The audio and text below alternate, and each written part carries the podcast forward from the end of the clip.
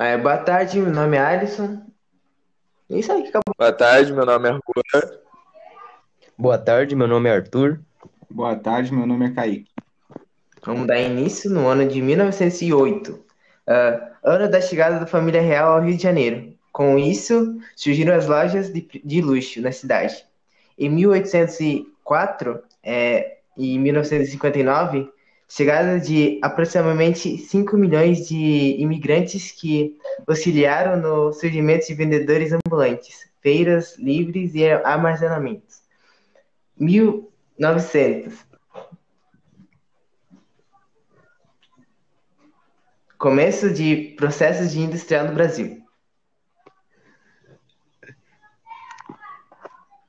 Tá, e agora eu vou falar do ano de 1953, que foi o ano do surgimento dos primeiros supermercados brasileiros no modelo de autosse- autosserviço. Algo parecido com o modelo americano de supermercados que já existiam desde 1920. O primeiro supermercado brasileiro foi inaugurado em São Paulo e levado o nome de Tecelagem Paraíba. E em 1966, o ano de inauguração do primeiro shopping center do Brasil, o Shopping Iguatemi, em São Paulo.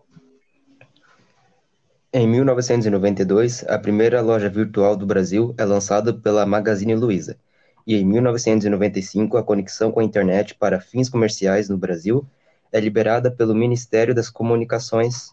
A partir daí, inicia-se o e-commerce no Brasil. Em 2000, teve o surgimento da banda larga no Brasil. Esse foi um marco para o fortalecimento e e-commerce brasileiro.